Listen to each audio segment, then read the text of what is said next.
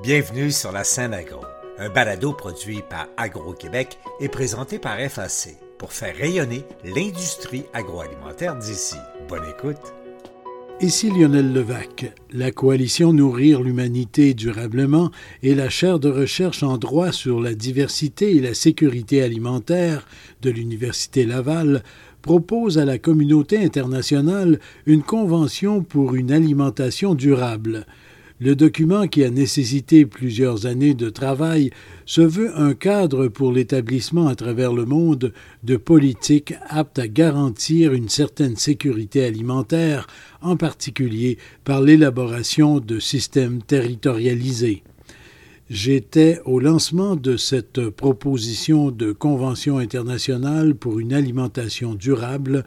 Voici mon reportage. Marcel Groslot, ancien président de l'Union des producteurs agricoles, est président de la coalition Nourrir l'humanité durablement. L'agriculture nécessaire pour nourrir 8 milliards d'individus, bientôt 9, voire 10, a une énorme empreinte écologique.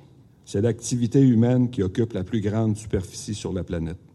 Pourtant, aucune planification agricole n'est faite à l'échelle mondiale pour réduire ou minimiser cette empreinte. Il n'y a pas de stock public des principales denrées alimentaires. On vit mondialement sur les rendements escomptés d'une récolte à l'autre, confiant que la nature sera généreuse. Avec les incertitudes liées au changement climatique et les difficultés prévisibles d'accès à l'eau, est-ce toujours prudent? Nous avons pourtant des stocks d'armes et de pétrole stratégiques.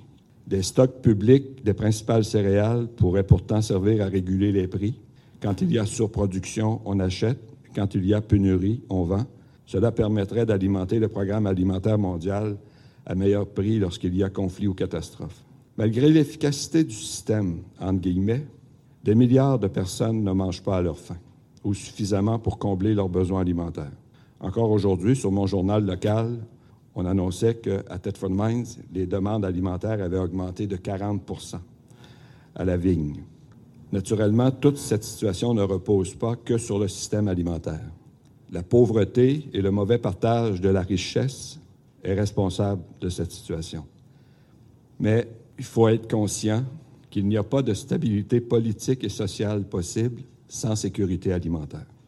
Malgré la création de richesses sans précédent dans l'histoire de l'humanité, de plus en plus de gens sont laissés pour compte. Les vagues migratoires témoignent de cette situation, sans parler des vagues migratoires qui pourraient bientôt avoir lieu dû au changement climatique. Comme pour l'environnement et la biodiversité, un nouvel ordre mondial est nécessaire.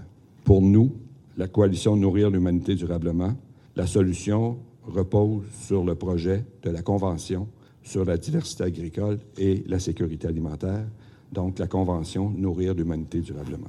À la faculté de droit de l'Université Laval, on est particulièrement fier du travail qui a mené à la proposition de convention internationale. La vice-doyenne à la recherche et aux affaires externes de la faculté, Mélanie Sanson. Depuis sa création en 2014, la chaire des DSA se donne pour mission d'effectuer une analyse critique et constructive des instruments juridiques nationaux et internationaux et d'offrir un espace pour réfléchir en continu à l'élaboration d'un droit qui protège et promeut la diversité agricole et alimentaire pour la sécurité alimentaire et nutritionnelle des générations présentes et futures. La pertinence, et je dirais même le caractère essentiel de ces travaux, apparaissent encore plus clairement aujourd'hui qu'au moment de la création de la chaire, alors que certains phénomènes et chocs récents, tels que les guerres en Ukraine et en Palestine, les changements climatiques et la perte de ressources naturelles ont un impact néfaste sur la diversité agricole et alimentaire et sur la sécurité alimentaire durable. L'excellence des travaux de l'équipe de la chaire des DSA ne sont pas étrangers au fait que l'Université Laval se classe au quatrième rang mondial des universités ayant le plus d'impact sur la réalisation de l'objectif 2 de développement durable, fin zéro, selon le prestigieux palmarès Impact de Times Higher Education. La professeure, chercheur et titulaire de la chaire de recherche en droit sur la diversité et la sécurité alimentaire, Geneviève Parent, parle du contexte qui a mené et qui justifie une telle convention. Le contexte international a changé depuis 2014 et même si c'est toujours vrai de dire que les considérations commerciales ont le haut du pavé, il y a quand même lieu d'apporter certaines nuances. Et il est possible de dire, euh, depuis euh, près de dix ans maintenant, que les États ont pris davantage conscience de l'importance d'agir de manière cohérente, transversale et sur une base multilatérale pour assurer une sécurité alimentaire durable. Par exemple, dans le programme de développement durable à l'horizon 2030, où les États se sont engagés à nouveau à éradiquer la faim dans le monde, on parle pour la première fois de l'importance de mettre sur pied des systèmes de production alimentaire durables et de mettre en œuvre des pratiques agricoles résilientes qui permettent, oui, d'accroître la productivité, mais également de contribuer à la préservation des écosystèmes, au renforcement des capacités d'adaptation au changement climatique et aux phénomènes météorologiques extrêmes, et qui améliorent également, évidemment, les terres et les sols. Et en 2021, la communauté internationale va plus loin dans le cadre du sommet mondial sur les systèmes alimentaires et elle réalise que non seulement les systèmes de production doivent changer, mais c'est l'ensemble des systèmes alimentaires qui doivent subir une transition drastique pour euh, être en mesure d'aller vers plus de durabilité, d'équité et de résilience. À travers les années, il est aussi possible de témoigner du développement normatif autour du droit à une alimentation adéquate qui était peut-être moins utilisé en 2014, mais qui, au fil des ans, prend euh, de plus en plus de place et qui est même reconnu dans les constitutions d'une trentaine de pays.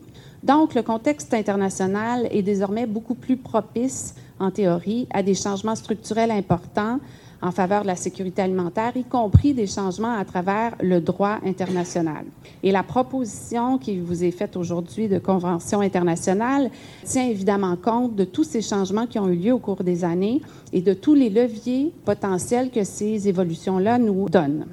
Or, Malgré ce momentum qui semble se dessiner en faveur d'une meilleure sécurité alimentaire mondiale, force est de constater que les défis demeurent les mêmes et parfois même se sont aggravés depuis 2014 notamment la faim dans le monde et l'insécurité alimentaire qui a recommencé à augmenter depuis 2015. Alors, on parle de 30% de la population mondiale qui souffre d'insécurité alimentaire en 2021. Et si on ramène ceci à la région de Québec, le bilan là, qui a été produit il y a quelques semaines nous dit euh, que presque 24 des bénéficiaires d'aide alimentaire ont un emploi en ce moment. Donc la faim, elle est partout et ça entraîne une augmentation dans les inégalités sociales et économiques et des problèmes environnementaux également notables, notamment en lien avec la perte d'une diversité agricole et alimentaire. Or, nos recherches nous démontrent que travailler à protéger et à mettre en œuvre la diversité agricole et alimentaire, c'est le meilleur levier, c'est la meilleure façon de faire pour adresser ces trois grands types de défis simultanément.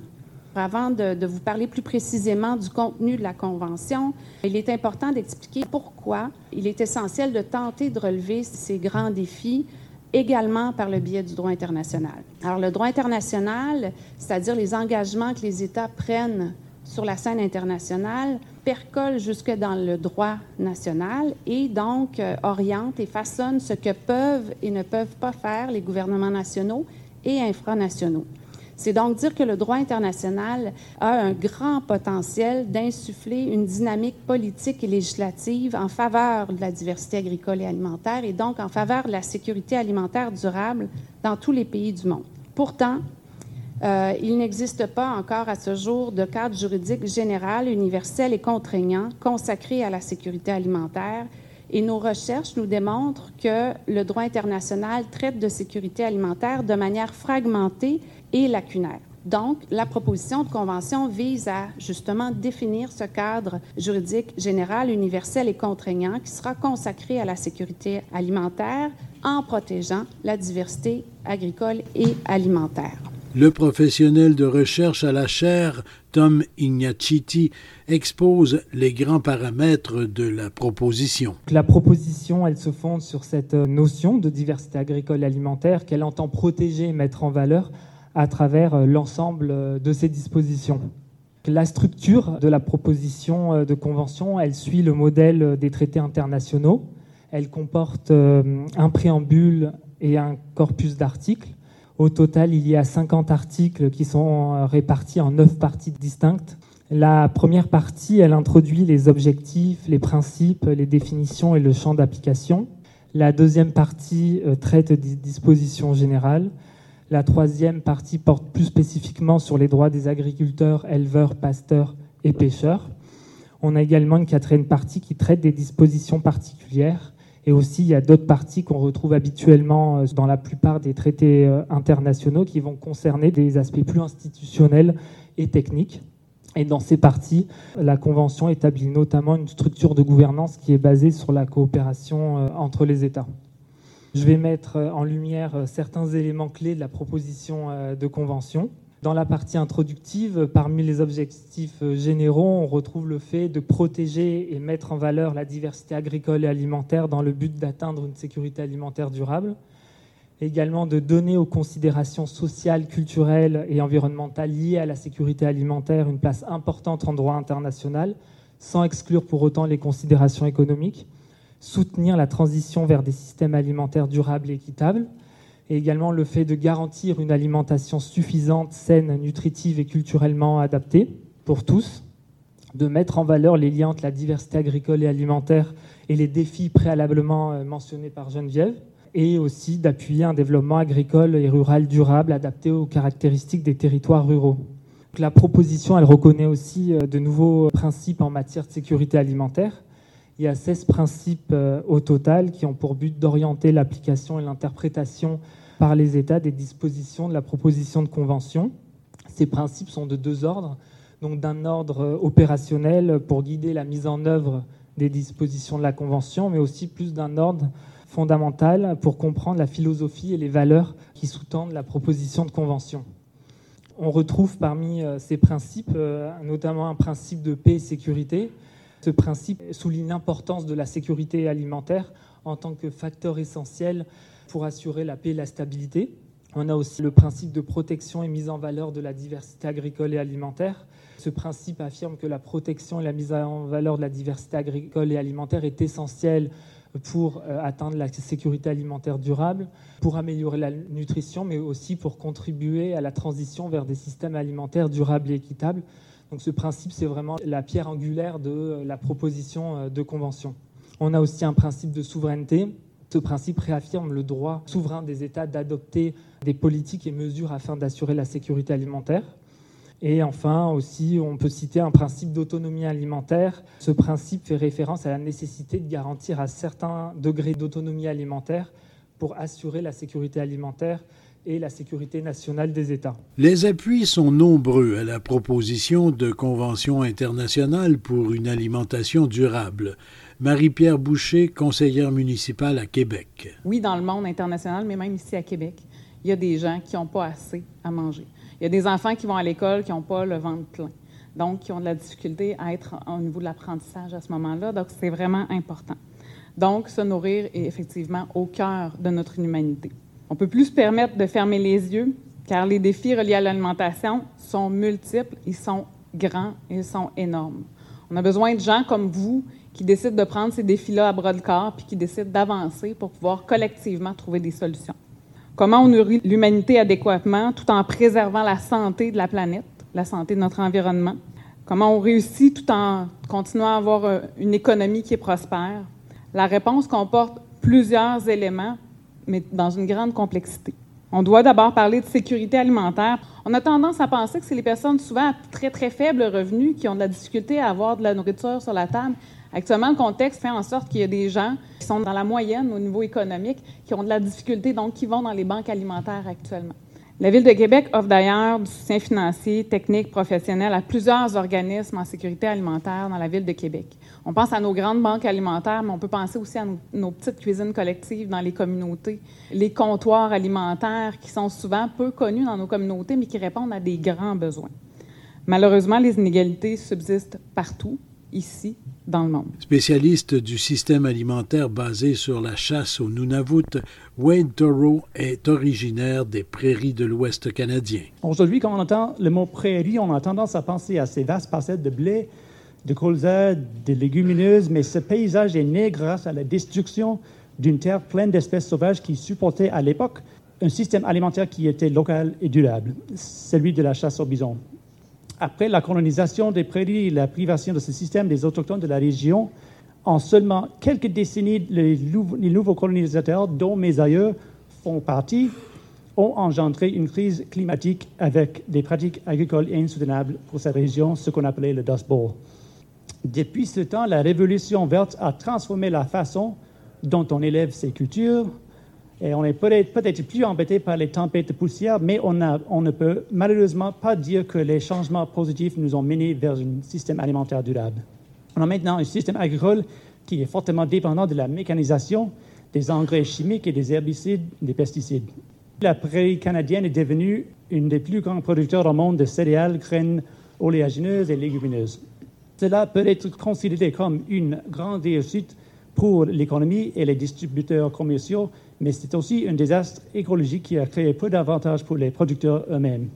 Aujourd'hui, notre domaine agricole fait face à une crise de succession.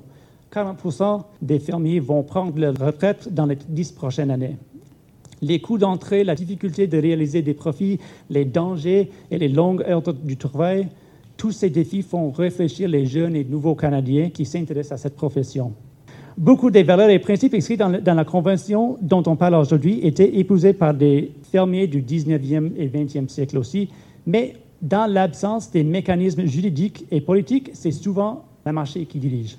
On est aujourd'hui en train de renverser beaucoup de ces changements qui ont eu lieu, de restaurer les terres à un état plus accueillant pour les, les espèces indigènes, et de renforcer le droit des Autochtones de diriger leur propre système alimentaire. Le comédien Pierre Curzi, ancien député à l'Assemblée nationale, considère qu'une exception dans les règles commerciales est aussi importante pour l'agriculture et l'alimentation qu'elle l'est pour la culture. On s'est battu pour faire adopter le concept de diversité qui était beaucoup plus large.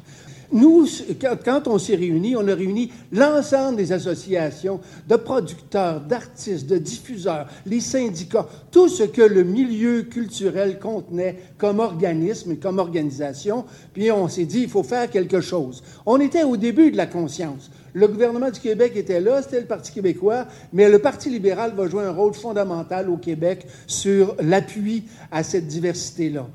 On s'est rendu compte immédiatement que ce n'était pas une question qu'on pouvait débattre et gagner seul. Il fallait s'unir. Notre premier mouvement, ça a donc été que chacune des associations a rejoint l'association anglophone de même nature et c'est devenu très rapidement la coalition canadienne.